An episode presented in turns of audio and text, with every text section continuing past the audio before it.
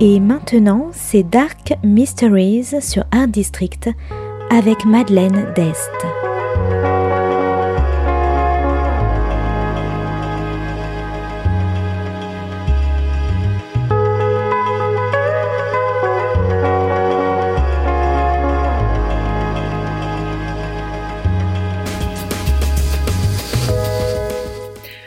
Welcome to Dark Mysteries, a book review show devoted to crime, mysteries, thrillers, and the dark side of human nature.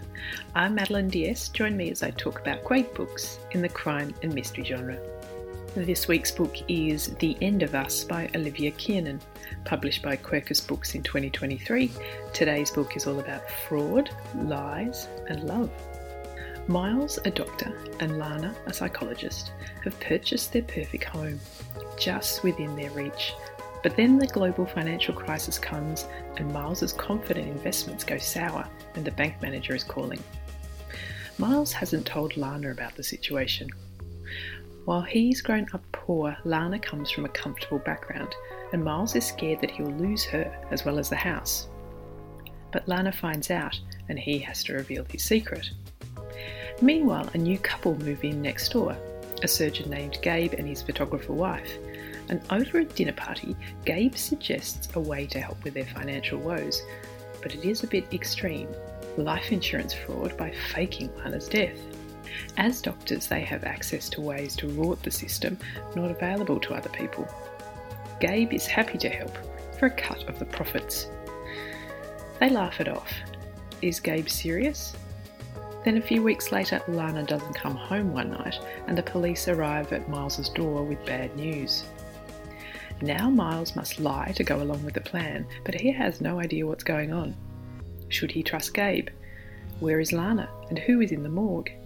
And what happens if the plan fails? The End of Us is a tense psychological thriller filled with flawed and greedy characters. It's about the lengths people will go to in order to protect their position and wealth, and it isn't pretty. The book is told from Miles's perspective as he spirals into uncertainty and desperation, and the story is expertly plotted with a final earth-shattering and wholly satisfying twist.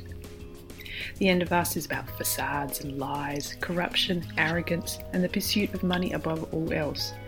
It's about keeping up with the Joneses, what the wealthy and connected can get away with. The characters are all guilty in their own ways, except for maybe one or two minor characters. They're ambitious and selfish, and keen to avoid the consequences of their actions. It's also about betrayal, both personally and professionally, with little thought for the victims they leave behind. The main character Miles is scared he'll lose his wife and his position in the Wimbledon community as a trusted doctor. In his overconfidence, he invests their money in secret, but shies away from admitting his losses to his beloved wife, and would rather try his own fraud to claw the money back than confess. Despite his public face, he's weak and insecure, but finds his strength. But does he like who he's become and what he has to do? He claims it's all for love, but is it? So if you like lies, crooked doctors, fake deaths, ambition, and double crossings, you might like The End of Us by Olivia Kiernan. Thanks for listening to Dark Mysteries. If you have any feedback or want to say hello, you can contact me at Art District Radio by email at mde at artdistrict-radio.com. Or if you'd like to listen to past reviews, go to artdistrictradio.com forward slash podcasts. And until next time, happy reading. C'était Dark Mysteries sur Art District, la chronique en anglais de Madeleine d'Este qui nous vient directement d'Australie.